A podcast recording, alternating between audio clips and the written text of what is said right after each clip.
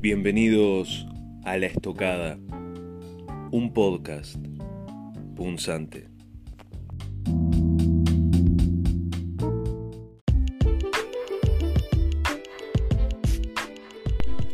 Pensando la coyuntura, el segmento de actualidad de La Estocada.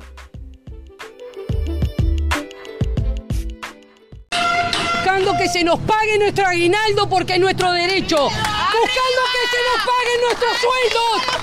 Y buscando que no quedemos en la calle, porque esto lo hizo el señor juez. Y ahora hay que salir a arreglarlo.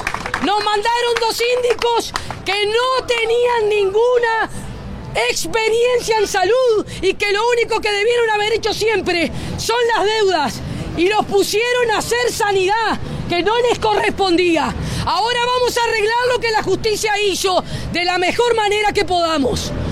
Compañeros, somos trabajadores de la salud. Hemos dado la primer línea de fuego, la batalla en esta pandemia. Nunca jamás y en ningún conflicto dejamos nuestros pacientes. Hoy es guardia gremial como siempre y nos juntamos todos acá hasta tener una solución. De acá no nos vamos.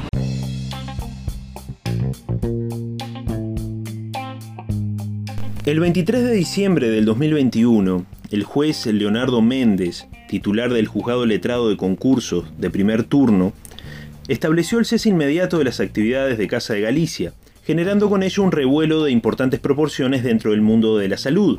La institución contaba con 43.000 afiliados y 1.300 funcionarios. Ahora bien, pocos se han detenido a leer la sentencia que determinó el cese de las actividades de, Casa de Galicia y a analizar los antecedentes que motivaron dicha resolución. El 15 de octubre del 2021, la presidencia de la Sociedad Civil Casa de Galicia solicita la declaración judicial de concurso. El 26 de octubre, el Poder Ejecutivo intervino administrativamente la mutualista, desplazando a sus autoridades. El magistrado hace lugar a la solicitud de concurso en atención a la insuficiencia del activo concursal en relación con el respectivo pasivo. Como el Ministerio de Salud Pública decidió continuar con el proceso concursal, a criterio del magistrado esta decisión supuso una renuncia a la intervención administrativa. Por ello, designó un síndico para que administrara la masa del concurso y convocó una junta de acreedores para el 17 de mayo del presente año. Como era esperable, el Ministerio de Salud Pública se opuso al cese de la intervención administrativa. El magistrado rechaza esta oposición y reafirma su decisión alegando que la intervención administrativa y la judicial resultan institutos incompatibles una vez decretado el concurso de acreedores, ya que las potestades de la intervención administrativa dispuesta por el Ministerio de Salud Pública se ven totalmente absorbidas por las competencias del órgano designado judicialmente. La sentencia que tanta polémica ha generado puede dividirse en tres grandes partes. Por un lado, una fuerte crítica a la actuación del Ministerio de Salud Pública. En segundo lugar, una descripción de los profundos desequilibrios financieros que padecía Casa de Galicia. En último lugar, una evaluación de la viabilidad futura de la institución. Según expresa la sindicatura, el Ministerio de Salud Pública no cumplió con su deber de colaboración con el órgano concursal que establece el artículo 53 de la Ley de Concursos. Dicha disposición determina que el deudor, los administradores, liquidadores de la persona jurídica, así como todos los que hubieran revestido esta calidad en los dos años anteriores a la declaración judicial del concurso, deberán cooperar con la justicia, brindando toda la información disponible, pudiendo ser requeridos por el juez del concurso, el síndico o el interventor. El magistrado resolvió un periodo de transición de 30 días a los efectos de que el Ministerio de Salud Pública traspasara la dirección de la concursada a la sindicatura designada. No obstante, el Ministerio abandonó abruptamente la intervención administrativa, casi que inmediatamente decretado el concurso, sin prestar mayor colaboración. Textualmente expresa la sentencia que el Ministerio de Salud Pública ni siquiera facilitó a la sindicatura los informes realizados durante la intervención administrativa por los interventores por esta designados. Estas omisiones determinaron que la intervención judicial trabajara literalmente a ciegas. La actuación del Ministerio de Salud Pública aparejó, cito textualmente, la vulneración de los más básicos principios de buena fe y lealtad procesales, mediante su incomprensible decisión de abandonar abruptamente la intervención administrativa, en lugar de generar un traspaso coordinado en el plazo prudencial de 30 días.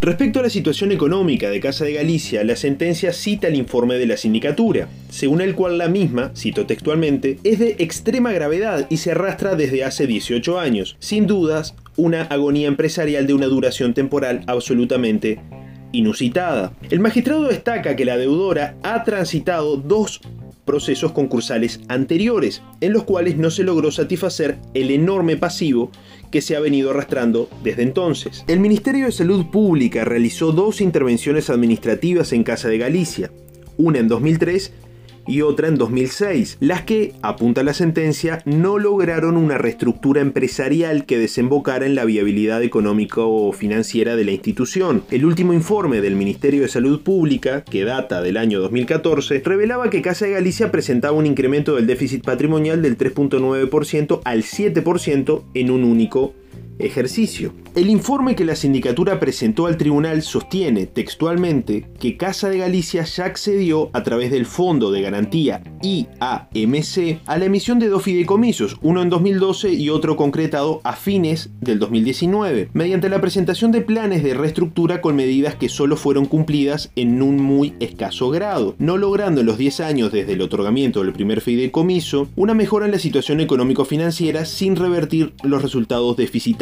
ni la pérdida continua de afiliados. Y agrega que no es razonable ni acorde al principio de buena administración que el Estado continúe comprometiendo sus recursos cuando ya se han gastado 390 mil millones de unidades indexadas y los resultados continúan siendo desfavorables al punto tal que al 31 de mayo del 2021 existe un saldo de la deuda de garantía que asciende a 302.522 millones de unidades indexadas, el 77.6% del total garantizado. Por otro lado, la merma en la cantidad de afiliados es otro elemento destacado por el informe de la sindicatura y resaltado por el magistrado en su decisión.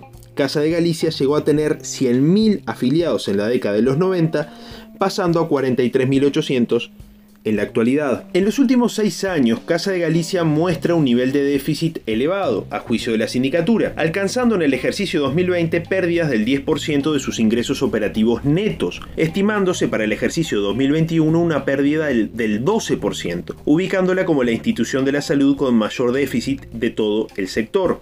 Su pasivo total a septiembre del 2020 era de 2.232 millones de pesos, un 14% más en términos reales que al cierre del ejercicio 2019, previéndose un aumento significativo en el cierre del balance 2021. En los últimos meses, Casa de Galicia ha requerido al Ministerio de Salud Pública autorización para sesiones de cuotas FONASA futuras para afrontar el pago de una refinanciación de deudas con el BPS, comprometiendo más del 90% de sus ingresos.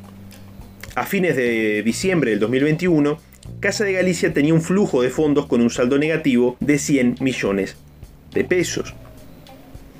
El Ministerio de Salud Pública tenía pleno conocimiento de esta crítica situación financiera. En uno de los últimos informes de la División Jurídico Notarial del Ministerio de Salud Pública realizado por el doctor Martín Tomaset, y citado por la sindicatura en su informe, se expresó textualmente lo siguiente. En definitiva, Casa de Galicia no aporta un solo elemento nuevo que no sea volver a solicitar una vez más el apoyo económico del Estado. Como es sabido, las autoridades de la administración pública están impedidas de realizar actos que atenten contra la buena administración, sería irresponsable que las autoridades continuaran invirtiendo fondos públicos en una institución cuyos actuales gestores tienen como principal propuesta revertir la situación económico-financiera a través de nuevos endeudamientos. No es menor resaltar dos elementos que son mencionados por el magistrado. Por un lado, hace a deuda a la fecha a Casa de Galicia casi 30 millones de pesos por servicios prestados, de los cuales únicamente habilitó 7 millones en el sistema integrado de información financiera. Por otro lado, existe un préstamo preaprobado por el Banco República para el pago de aguinaldos de los trabajadores cuya activación requiere autorización de la JUNASA, es decir, la Junta Nacional de Salud. Y esta no se ha obtenido aún pese a que el Ministerio de Salud Pública tiene o tenía cabal conocimiento de la gravísima situación en la que se encontraba Casa de Galicia. Respecto a la viabilidad económica de la institución, la sindicatura entendió lo siguiente. No existen supuestos razonables que permitan avisorar una recuperación del número de socios a Casa de Galicia, por lo que su viabilidad futura como prestador de salud requiere un ajuste importante de su infraestructura y recursos humanos, acorde a su muy reducido número de usuarios e ingresos. Concluye de manera categórica eh, la sindicatura que la crítica situación puede desembocar en el corto plazo en el cese de la actividad. La sentencia destaca que para complicar aún más la situación asistencial, los trabajadores resolvieron en la víspera un paro total de actividades por tiempo indeterminado. en su legítimo reclamo como acreedores del concurso, lo que hace inviable a todas luces la continuidad de la actividad de la concursada. Concluye el magistrado lo siguiente.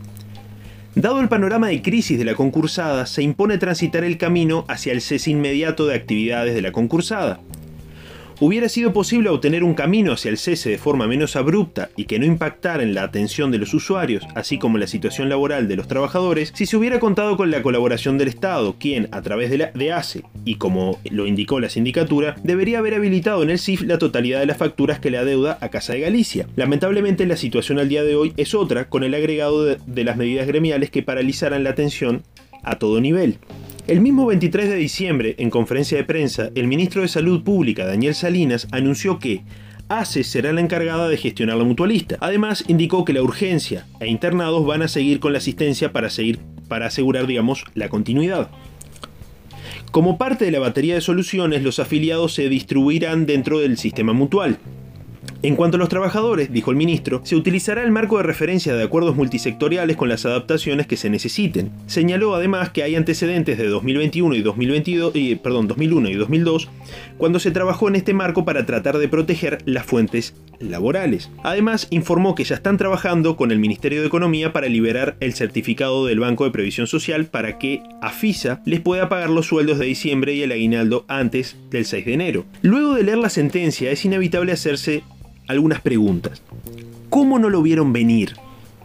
¿Por qué el Estado, la Administración de Casa, de Galicia y el sindicato correspondiente permitieron que el descalabro financiero llegara a tales dimensiones? ¿Por qué el Estado, consciente de la, delicada situación financiera de la institución de salud, no pagó las deudas que mantenía con ella? Va de suyo que Casa de Galicia sostuvo su agonía durante tanto tiempo gracias al oxígeno que el Estado le otorgaba mediante préstamos y demás ayudas financieras. En un mercado libre seguramente hubiese quebrado hace mucho tiempo atrás. Este punto permite reflexionar sobre el control de los dineros públicos que manejan los prestadores privados de salud y sobre los efectos negativos del asistencialismo en lo que respecta al, al mantenimiento artificial de empresas financieramente inviables, particularmente a través de las cuotas del FONASA, que no son más que una forma de brindarle recursos a empresas privadas por fuera de los mecanismos naturales del mercado, es decir, acuerdos voluntarios y libres que pueden ser revocados si a los consumidores no les satisface el servicio.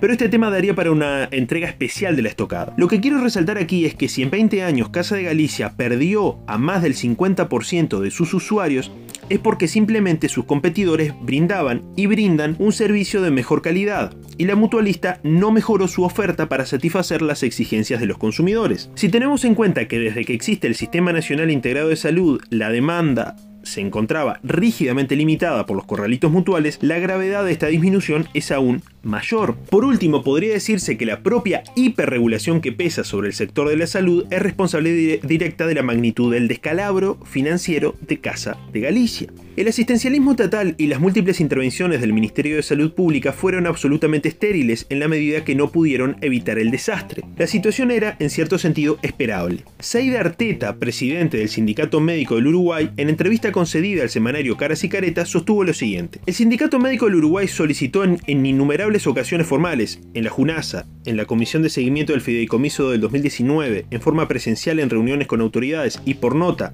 al Ministerio de Salud Pública, trabajar en, en una salida planificada, lo cual no se hizo hasta el momento actual, al menos con los gremios. Continúa diciendo que las reuniones y mesas de trabajo a las que hago referencia que como gremio solicitamos lo hicimos con el conocimiento a través del gremio de médicos y practicantes de Casa de Galicia que denunció en múltiples ocasiones abusos, utilización del dinero del fideicomiso para gastos que no eran los que estaban estipulados, persecución de dirigentes sindicales por parte de la directiva y dirección técnica, así como un intento de injerencia dentro de la estructura gremial a través del llamado a elecciones del gremio por parte de la directiva de la institución. Por lo tanto, si hay algo de lo que estamos seguros, los gremios médicos, es que la situación era absolutamente insostenible desde todos los puntos de vista. Por ende, parece un chiste de mal gusto pedirle al Ministerio de Salud Pública y a ACE que brinden una solución a este problema cuando son corresponsables de este descalabro. Hasta la próxima edición de La Estocada.